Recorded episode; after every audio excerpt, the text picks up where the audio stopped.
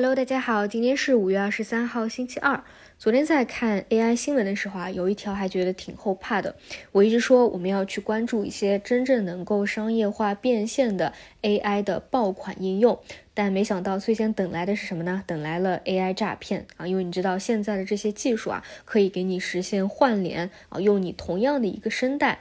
那平时呢，可能有亲朋好友啊给你发一个比较重要的消息，涉及到金钱资金类的，那你可能呢想要去确认，对吧？你怕骗碰到骗子，那往往通过什么方式你比较安心呢？就是给你发一个语音，或者说来一个视频，你总归能确认是真人了吧？但现在这样也不行，因为呢。只要有你的音频、视频，它可以产生跟你相关的虚拟人。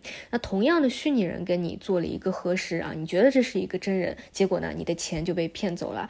这一点为什么害怕呢？因为我在上这个论坛的时候啊，我刷一下下面的评论，就发现真的是有很多人已经这几天这段时间被骗钱了，还有很多呢是说把这个资金啊已经转移到海外了，所以不一定啊能够追得回来。所以我感觉这一点啊，大家未来也要去注意，因为前段时间呢。还看到有一个个啊微信的小兵啊，说在可以帮你生成虚拟人嘛，可能有五十个名额啊，那是要提供你社交软件的一个账号的。如果说你平时喜欢更新自媒体的啊，你这种视频啊、音频啊拍的比较多，那可能呢就可以帮助你啊生成相关的这个克隆人。但如果说啊你没有足够素材的话，那是不行的。哎，你就会发现现在这个技术手段确实可以做到这一点，所以主要还是要去通知一下家里的。老人嘛啊，千万不要要被骗。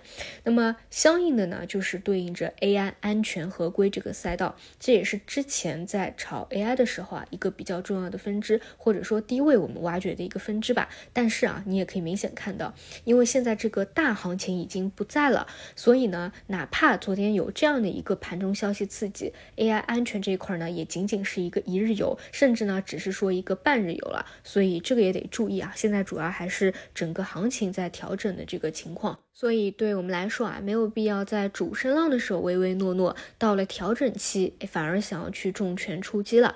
那还是耐心的等待下一个爆款，等待下一波主升吧。那么，包括中特估啊、数字经济啊，都是在调整的过程当中啊，还是不要有对前主线有过多的一个执念。目前的市场行情呢，就是缩量盘整，低位轮动，弱势反弹，而且呢，持续性都会比较弱一些。如果说维持缩量啊，基本。上跟前两天的行情差不多，不会有太大的变化。如果说放量的话，那看看资金的一个选择。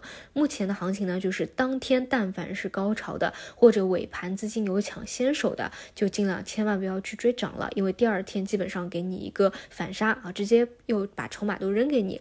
那昨天呢，消费方向啊出现了一个轮动的超跌反弹，这一块儿从长期来看，你当然可以看消费复苏，但是短期呢，可以理解为啊是超跌反弹。如如果说未来有外资流入的一个预期的话，外资呢毕竟还是喜欢这些方向的啊，那也可以去关注一下。这个阶段想要参与市场，更多还是去聚焦一些低位，并且有长逻辑的方向。当然呢，也要知道啊，目前的行情是不支持有过强的主线或者持续性的。就比如周末发酵的最广的存储芯片啊、边缘芯片啊，因为已经连续上涨过了，那里面的资金借利好做一个兑现，也都是情理之中的。但你并不能判断它已经结束了，毕竟整个逻辑是正确的。那可能回调几天以后，资金呢又会去做它的一个修复反包。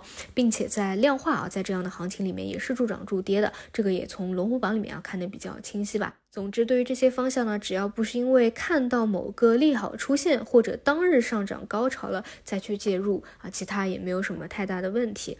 好的，以上就是今天的内容，那我们到五评再见。